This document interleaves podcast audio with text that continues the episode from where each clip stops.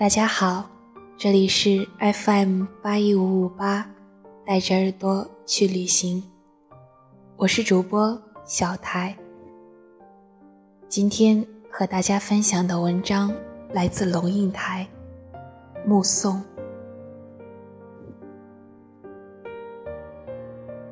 华安上小学第一天，我和他手牵着手，穿过好几条街，到维多利亚小学。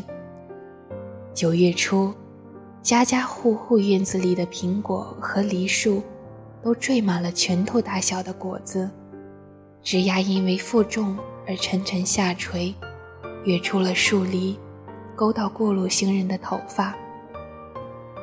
很多很多的孩子，在操场上等待上课的第一声铃响，小小的手圈在爸爸的、妈妈的手心里，怯怯的眼神。打量着周遭，他们是幼稚园的毕业生，但是他们还不知道一个定律：一件事情的毕业，永远是另一件事情的开启。铃声一响，顿时人影错杂，奔往不同方向。但是在那么多穿梭纷乱的人群里，我无比清楚地看着自己的孩子的背影。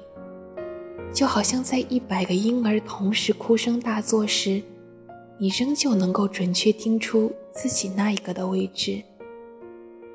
华安背着一个五颜六色的书包往前走，但是他不断的回头，好像穿越一条无边无际的时空长河。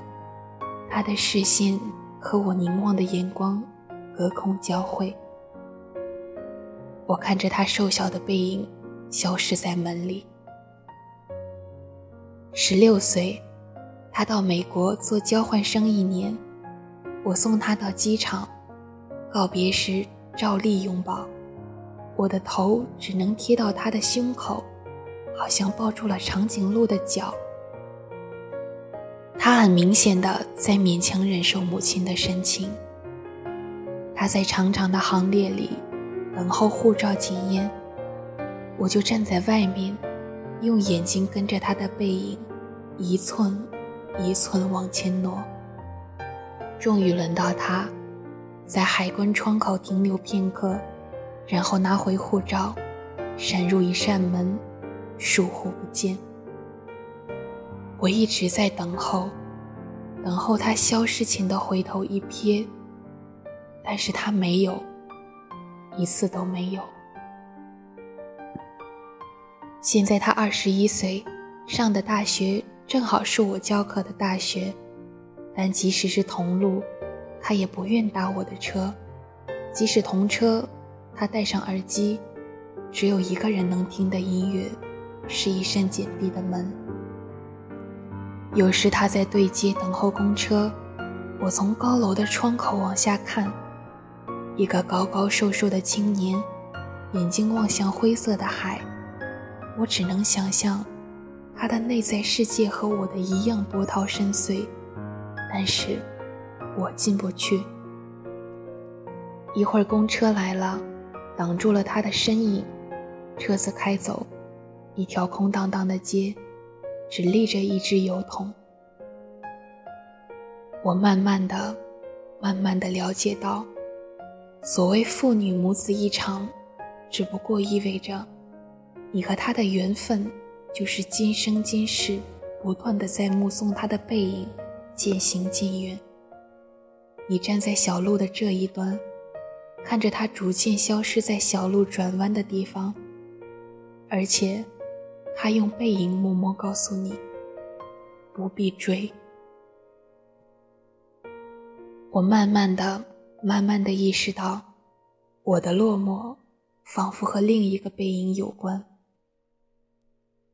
博士学位读完之后，我回台湾教书。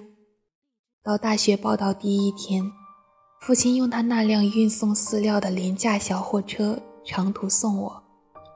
到了，我才发现，他没开到大学正门口，而是停在侧门窄巷边。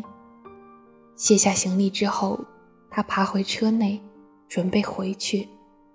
明明启动了引擎，却又摇下车窗。头伸出来说：“女儿，爸爸觉得很对不起你。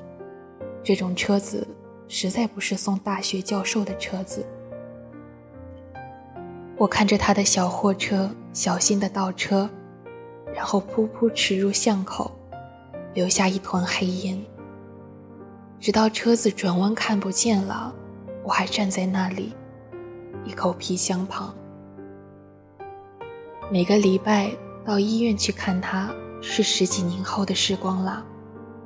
推着他的轮椅散步，他的头低垂到胸口。有一次。发现排泄物淋满了他的裤腿，我蹲下来用自己的手帕帮他擦拭，裙子也沾上了粪便。但是我必须就这样赶回台北上班，或是接过他的轮椅。我拎起皮包，看着轮椅的背影，在自动玻璃门前稍停，然后没入门后。我总是在暮色沉沉中奔向机场。火葬场的炉门前，棺木是一只巨大而沉重的抽屉，缓缓往前滑行。没有想到可以站得那么近，距离炉门也不过五公尺。雨丝被风吹斜，飘进长廊内。我掠开雨湿了前额的头发，深深、深深的凝望，希望记得这最后一次的目送。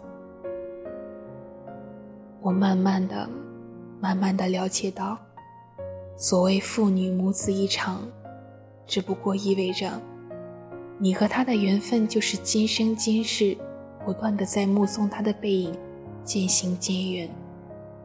你站立在小路的这一端，看着它逐渐消失在小路转弯的地方，而且，他用背影默默告诉你，不必追。